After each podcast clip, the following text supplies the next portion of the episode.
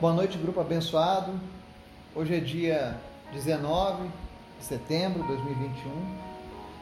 Estamos aqui mais uma noite juntos, encerrando o nosso dia na presença de Deus, buscando a presença dele, buscando direcionamento, ensinamento, alimento, para que a gente possa começar a semana de uma maneira diferente. Pelo menos eu desejo começar essa semana na presença do Senhor. Eu quero que o Senhor vá à frente de todas as lutas e todos os problemas, que Ele já vá tomando a dianteira. Então que nós possamos confiar no Senhor, para que a nossa semana seja uma semana abençoada. Amém? Hoje eu tive evangelismo lá na feira, na nossa cidade. Foi uma benção. Orei por algumas pessoas, pessoas com problemas de depressão, pessoas que estão lutando contra o câncer, pessoas que estavam apenas buscando um direcionamento de Deus. Então foi uma benção. E esse é, é o dever de todo cristão: estar pronto, estar preparado para levar esperança para aqueles que já não a têm mais. Então que você esteja se preparando.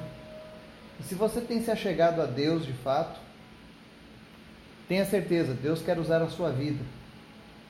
Deus quer usar você para orar por outras pessoas, para trazer uma palavra de consolo, de sabedoria, de conforto nos momentos difíceis. Deus quer te usar como um agente de milagres. Então, continue estudando a palavra de Deus, continue orando, buscando a presença dele e tenha certeza. O maior interesse de Deus é em usar a sua vida. Amém? Hoje nós vamos fazer um estudo breve lá no livro de Mateus, capítulo 18 falando sobre algumas questões referentes a relacionamentos e também sobre a importância de nos reunirmos para buscar a Deus, para orar, para decidirmos em nome de Jesus. Você vai ver o porquê que é tão importante nos reunirmos como povo de Deus, como igreja do Senhor. Tenho certeza que isso vai vai te dar uma perspectiva diferente, amém? Mas antes da gente começar o nosso estudo, eu quero te convidar para a gente orar. Deus, tu és bom, maravilhoso, tremendo e fiel. Nós te agradecemos pelo teu amor, pela tua bondade, por tudo aquilo que o Senhor tem feito nas nossas vidas. O Senhor é maravilhoso. Obrigado, Deus, porque nós podemos confiar em Ti, nós podemos descansar na Tua presença. Eu oro nessa noite, Deus, para que a paz que excede todo o entendimento venha sobre cada pessoa que está ouvindo essa mensagem. Que o Senhor venha trazer paz, que o Senhor venha trazer quietude, que o Senhor venha trazer descanso, consolo, alegria, que o Senhor venha suprir cada necessidade da pessoa que está nos ouvindo agora. E que o Senhor estenda as tuas bênçãos sobre a sua família, seus negócios, seus estudos, enfim, em tudo isso que essa pessoa tiver relacionada, Pai. Nós te agradecemos pela tua presença que é real, pelo teu Espírito Santo, que a cada dia tem nos ensinado, tem tocado vidas. E eu oro nessa noite, Pai, se alguém ainda não sentiu a tua presença, se alguém que está ouvindo essas mensagens conosco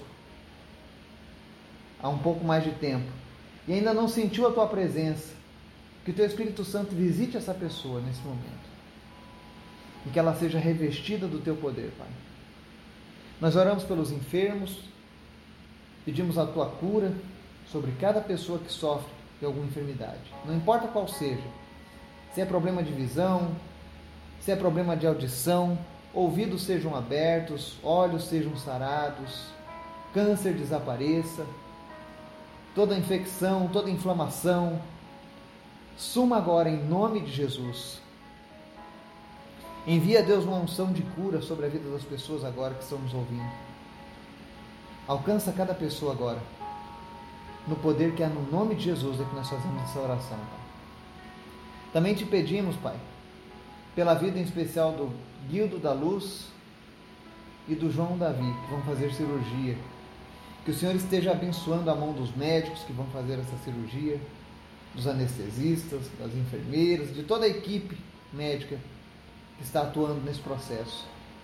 E em nome de Jesus, seja qual for o problema que eles irão tratar com essa cirurgia, que o Senhor esteja abençoando para que isso seja resolvido de uma vez por todas, em nome de Jesus. que eles sejam curados, que eles não tenham problemas no pós-operatório, que eles não fiquem com nenhuma sequela. Mas em nome de Jesus, que haja a tua cura, que eles possam descansar em tuas mãos e que o Senhor esteja guiando a mão desses médicos. Obrigado, Deus, por tudo que o Senhor tem feito. Nós também queremos te pedir, fala conosco nessa noite. Nos ensina mais, Senhor. Nos dá mais amor à tua obra, ao teu povo, à tua igreja. Em nome de Jesus. Amém. Estudo de hoje, Mateus capítulo 18, versos 15 ao 20, dizem assim: Se o teu irmão pecar contra você, vá e a sós com ele mostre-lhe o erro. Se ele o ouvir, você ganhou seu irmão.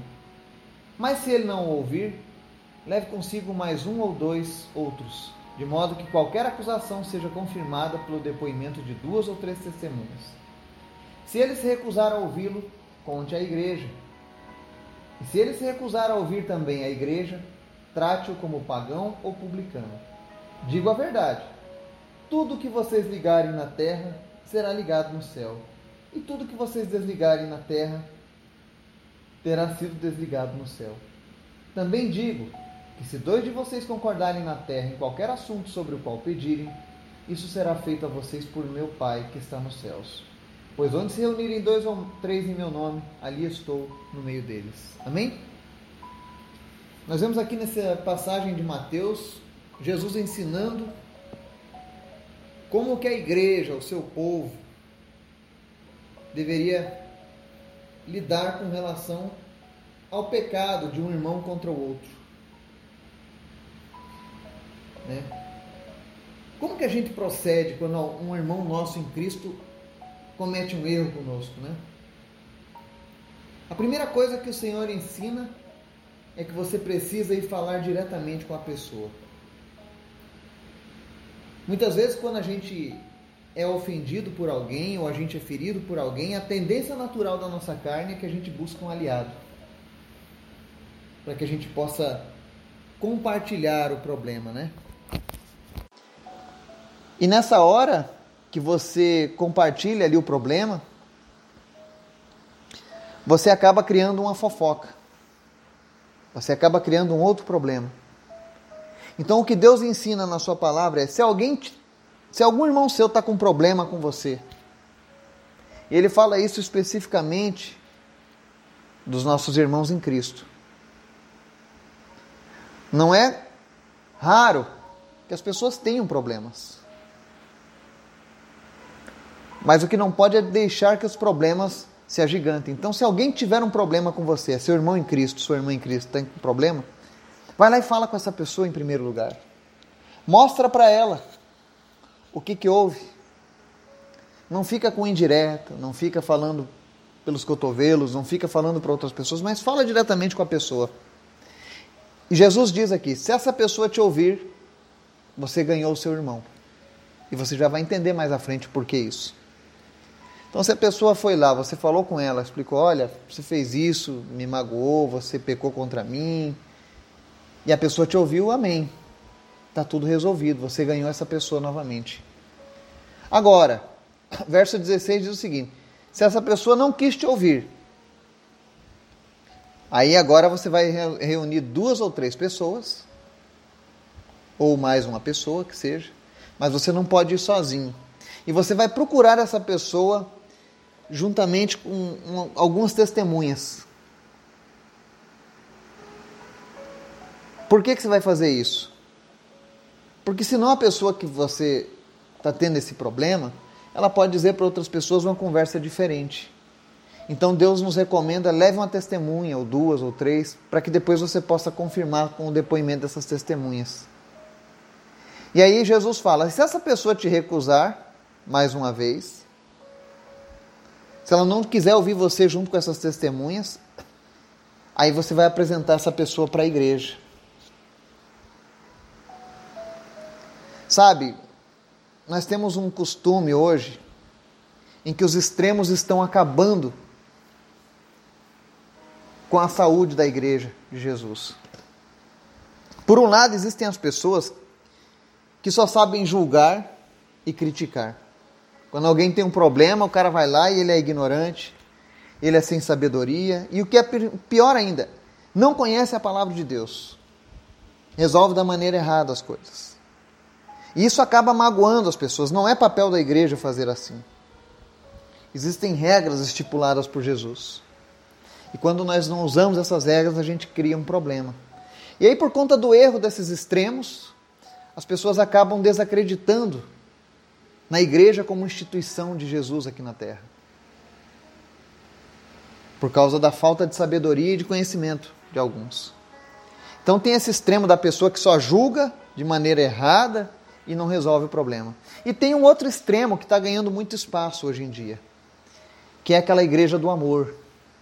Ah, não importa o problema, se a pessoa está em pecado, não, você tem que amar, você tem que abraçar, você tem que, sabe, fazer vista grossa. E esse é um extremo problemático também. Porque quando eu faço vista grossa a um problema de alguém, eu estou condenando essa pessoa. Porque se eu não mostrar para ela onde ela está errando, como que ela vai consertar o seu caminho? A gente precisa entender que todas as pessoas que se achegam a Cristo são como bebês. Quando você entrega a tua vida a Jesus, você nasce de novo espiritualmente. Então você é como um bebezinho, você está começando a aprender, a dar os primeiros passos. E quem é pai sabe disso. Quando teu filho está errando, você faz vista grossa ou você chama atenção? Você chama atenção. Uma, duas, três vezes, até que ele aprenda. A mesma coisa é com as pessoas. Jesus está dizendo: olha, se alguém errar contra você, vai lá e fala, mostra para ele onde é que ele errou. E nós precisamos aqui ter sabedoria e entendimento de que se eu errei contra você, e você vem me mostrar o erro, eu preciso te ouvir. Se você errou contra alguém e alguém está te mostrando o seu erro, você precisa ouvir. Mas ele diz aqui: se a pessoa não ouvir, e aí eu citei os dois exemplos de extremos, né? Aquele que faz vista grossa para o problema, e é por isso que nós vemos hoje tantas pessoas com repulsa à igreja do Senhor. Porque diz, ah, lá está cheio de gente assim, assim, assado. Prefiro fora.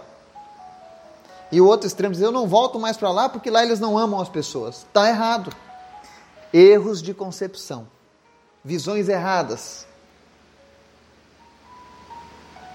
E isso é um problema muito sério nos nossos dias. Existem pessoas que tomam partido, tomam posicionamento sem antes conhecer a palavra de Deus. E muitas vezes acabam pecando por conta disso. E é por isso que eu estou trazendo esse estudo hoje porque eu quero que você conheça a palavra de Deus. E quando você conhece a palavra de Deus, ninguém te engana. E nem você se engana. E você consegue manter a sua, a sua pureza espiritual com Deus. Amém? Por que, que eu estou dizendo isso? Porque se a pessoa recusou o primeiro, recusou o segundo, olha o que Jesus disse. Conte para a igreja então o problema dessa pessoa. Sabe quando o irmão está desordenado? Ah, o cara tá na bagaceira, tá bebendo, tá se drogando, tá, tá se prostituindo, sei lá, qualquer problema. Tentou dos três, dos, os dois primeiros passos, falou com a pessoa, não quis. Falou com testemunhas, não quis. Apresenta para a igreja. Geralmente nas igrejas nós temos o costume de fazer assembleias. E quando existem problemas graves, eu não sei hoje, todas as igrejas. Mas até onde eu conheço, as igrejas sérias fazem assembleias quando algum irmão está com um problema muito grave e ele não quer ser corrigido. E aí nessa assembleia, muitas vezes a igreja vai lá e desliga a pessoa da membresia. E aí talvez você diga: "Ah, ninguém manda em mim, eu é que sei". Mas olha o que acontece aqui. Nós estamos falando aqui no caso de pessoas sérias que estão vivendo segundo a palavra de Deus e tomam esse tipo de decisão. Estou falando de igrejas sérias. E aí Jesus diz: olha, leve para a igreja. Se ele recusar também a ouvir a igreja, tratem essa pessoa como pagão ou publicano. Ou seja, não trate mais como um irmão. Isso quebra aquela narrativa de, ah, não, deixa o cara fazer o que ele quiser, não tem problema, né? E Jesus é amor, é amor, mas Jesus é justiça. É o próprio Jesus que está dizendo: olha, se o cara não quiser se consertar, se ele não quiser dar ouvidos a você, às testemunhas e à igreja, trate esse cara como um pagão. Simples, não trate ele no mesmo jugo. Não considere ele mais como seu irmão. Porque ele quebrou o, o, o vínculo, ele quebrou o relacionamento familiar que você tinha com Jesus e ele. E eu sei que alguns podem achar essa palavra um pouco dura. Mas tenha certeza, essa palavra é sem hipocrisia. Ela é uma palavra verdadeira. E isso quem está dizendo é o próprio Jesus, aquele que cura, que liberta, que salva. Mas ele também é aquele que é justo. E eu estou dizendo isso sobre a gente resolver os nossos problemas, porque nós vivemos hoje numa sociedade cheia de problemas interpessoais. Toda hora eu vejo pessoas com problemas. Ah, eu tenho problema com fulano. Ah, eu tenho problema com ciclano. Ah, eu tenho problema com beltrano. Mas nós não podemos ter problemas. Nós temos que resolver os problemas. E resolver eles da maneira correta, da maneira como um cristão deve agir. E é isso que Jesus está ensinando aqui nesses versículos de Mateus 18. E por que, que ele está ensinando a gente sobre relacionamentos, sobre como corrigir os relacionamentos? E aí o verso 18 tem uma, uma chave poderosa de Deus que diz assim: Digo a verdade, tudo que vocês ligarem na terra será ligado no céu. E tudo que vocês desligarem na terra terá sido desligado no céu. Olha que coisa forte. Jesus está dizendo que aqueles que estão debaixo da sua autoridade, que estão em concordância com a sua palavra, que estão vivendo para Ele, entendam, não é qualquer um que vai chegar e fazer isso. Não adianta eu ser um, um, uma pessoa que se diz cristão e eu sou um defensor do aborto. Com certeza, o que eu ligar ou desligar, Deus não está nem aí. Porque eu estou em falha, eu estou em rebeldia com Ele. Mas se você é uma pessoa que ama a palavra, vive pela palavra, zela pela presença de Deus na sua vida, se você faz parte da igreja de Jesus,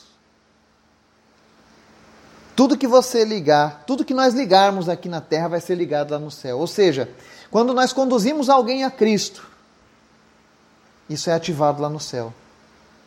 Mas quando a gente trata um irmão que não quer mais ser corrigido, aquele cara que não quer mais saber de conserto. Ah, eu vou viver do meu jeito, eu não quero opinião de igreja, eu não quero opinião de irmão, eu não quero mais nada, eu quero viver do meu jeito. Se a pessoa fizer isso, nós também temos autoridade em Jesus de desligar ele aqui na terra. E a partir do momento que nós excluímos ele da comunhão nossa, ele também é excluído lá no céu. Então isso é muito sério. Note aqui que a palavra não está dizendo que o cara está perdido para sempre. Ele diz que o tratamento vai ter que ser esse. Mas aqui ela vai muito mais fundo. Então, é por isso que nós precisamos estar atentos ao que acontece ao nosso redor. Quando alguém errar contigo, resolva o problema, mas resolva de uma maneira de Deus, de uma maneira bíblica, em amor sempre. Sempre em amor mas sempre com a justiça de Deus. Porque isso é muito sério. Isso é tão sério, essa questão de ligar, de desligar, o poder da igreja, e quando eu falo igreja, corpo de Cristo, né? Ultimamente é tão difícil a gente falar de igreja, porque geralmente as pessoas só se lembram dos exemplos ruins ou das experiências ruins que tiveram. Vale a gente lembrar que Jesus chamou doze para começar a sua igreja. E um deles era um ladrão. E Jesus sabia. Eu acredito que essa proporção não tenha mudado. Mas isso não torna a igreja menos igreja. Porque eu também sou falho. Você que está aí do outro lado também é falho. Todos erramos. Não podemos concordar que os erros sejam permanentes. Isso é um fato. Mas ainda existe essa ordem dada à igreja, ao corpo de Cristo. E é por isso que é interessante que você esteja ligado ao corpo de Cristo. Porque ele diz: olha, assim como tem poder de ligar e desligar as coisas, o botão de liga e desliga das coisas terrenas e espirituais está aqui na terra, na mão da igreja. Não é na mão de uma pessoa, tá?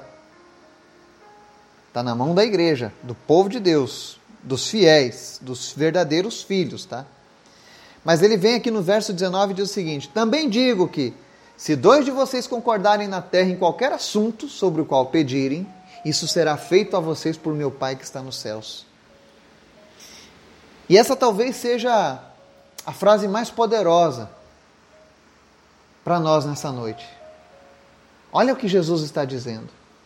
O poder da gente se reunir no nome dele, o poder da gente fazer as coisas em concordância. Eu vejo no nosso grupo hoje diretamente nós somos mais de 100 pessoas orando. Porque quando você está orando comigo aí do outro lado, nós formamos um exército de 100 pessoas ou mais. Sem contar os outros 27 países onde pessoas estão ouvindo essa mensagem. Então nós formamos ali um exército poderoso de oração. E quando a gente pede a oração pela cura de alguém, por um milagre, para Deus tomar conta das nossas famílias, olha o que Jesus está dizendo aqui, ó.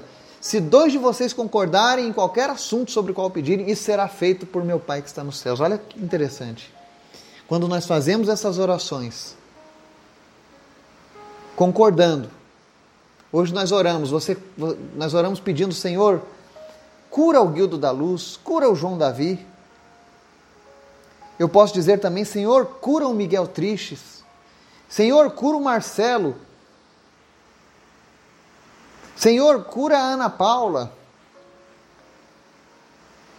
E se você estiver concordando com isso, será feito pelo Pai que está nos céus.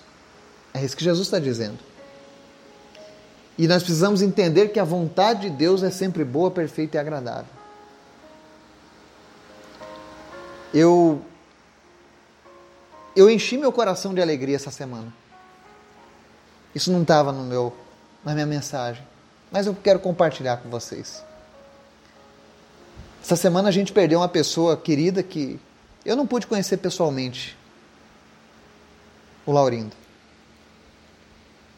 Mas eu sei que a gente orou praticamente um ano pela vida dele. Eu, particularmente, orei no dia do acidente. No dia que ele sofreu o acidente, o telefone toca. Era o Luiz, no, no maior choro, desesperado. Ele disse: Edu, meu tio sofreu um acidente, ele está morrendo, faz alguma coisa, ora aí. Eu falei: bota no viva voz, vamos orar. Eu não entendia muito o que estava acontecendo, mas eu falei: Deus, tu sabe todas as coisas. E a gente orou. E daquele dia a gente não cessou de orar mais pela vida dele. E Deus fez os seus milagres, porque Ele é sempre bom e Ele é fiel. E Deus mostrou que a medicina não tem a palavra final na vida das pessoas. E Deus trouxe o Laurindo de volta. E Deus começou a restaurar o Laurindo. Mas é como eu digo, a gente não compreende todos os planos de Deus. E aí então, o Laurindo foi tirado de nós. E aí eu fiquei triste. Aí eu fiquei desolado. E eu lembro que eu falei para mim essa semana. Falei, Senhor, a gente orou tanto por ele. Nós queríamos tanto a cura, a salvação, os teus milagres. E aí o Senhor levou ele. E aí o Espírito Santo de Deus me acalmou. Porque ele usou uma pessoa também muito amada, que é um verdadeiro anjo do Senhor que eu tenho aí em São José dos Campos, o pastor Eberton. O pastor Eberton me passa uma mensagem. Ele disse: Eduardo, eu tive com o Laurindo duas vezes. E numa dessas vezes, eu o conduzi a Cristo, ele orou, ele confessou a Cristo como seu Senhor e Salvador, ele recebeu a salvação enquanto ele estava lúcido. E aí eu confesso para vocês, eu pulei de alegria, eu vibrei de alegria, porque mais uma vez Deus mostrou que Ele é fiel, Deus mostrou que Ele não rejeita o nosso pedido. Nós pedíamos uma cura, mas Deus tinha algo muito melhor para ele, que é a vida eterna. A palavra de Deus diz: importa que a gente vá para o céu faltando uma perna, um braço, um olho, do que ir de corpo inteiro para o inferno. E Jesus salvou aquele homem. Porque a palavra diz que todo aquele que vem a Ele, de maneira alguma será lançado fora. E se com a tua boca confessares e creres no teu coração, você será salvo, e eu tenho certeza disso. Deus restaurou ele, Deus colocou ele de pé, Deus deu para ele alguns meses de, de lucidez, apenas para que ele tomasse a melhor decisão da vida dele. Para que não fosse um adeus, mas sim um até breve. E tudo isso aconteceu porque nós concordamos, nós pedimos a vontade de Deus, nós pedimos a salvação. Todos os dias a gente ora e eu sempre peço, Senhor, que nenhuma pessoa deste grupo pereça sem a tua salvação, mas que todos sejam salvos, que todos tenham certeza da salvação. E Deus não mudou. Deus continua fazendo os seus milagres. É por isso que é tão importante a gente orar juntos. Porque tudo isso que nós estamos colocando diante de Deus vai se cumprir de um jeito ou de outro, vai se cumprir. Porque eu tenho certeza que lá onde ele está agora não existe mais dores, não existe mais traumatismo, não existe mais AVC, ele, ele está completamente perfeito e na presença daquele que pode todas as coisas. Então continue perseverando em Cristo, haja da maneira bíblica. Continue buscando a Deus, nos ajudando em oração por cada um desses pedidos, porque o Senhor tem ouvido os nossos pedidos e Ele garante na Sua palavra que Ele está respondendo cada uma dessas coisas. E aí a gente encerra no verso 20: Pois onde se reunirem dois ou três em meu nome, ali eu estou no meio deles. Nesse exato momento, Jesus está no nosso meio. Se tiver mais de uma pessoa me ouvindo aí do outro lado, tenha certeza. Jesus está aí agora na sua presença. Jesus está contigo. Jesus está no, seu, no, seu, no meio entre nós. Ele pode estar no seu lado, na sua frente. E eu gostaria que, pela fé, você se dirigisse a Jesus nessa hora e apresentasse diante dele o pedido do teu coração. E nós aqui agora, como povo do Senhor, nós concordamos contigo no teu pedido para que Deus te abençoe para que Deus transforme a sua vida. Que Jesus possa tocar em você nessa noite. Que você possa ser alcançado pela misericórdia dele a cada dia. Que Deus te abençoe em nome de Jesus. Amém.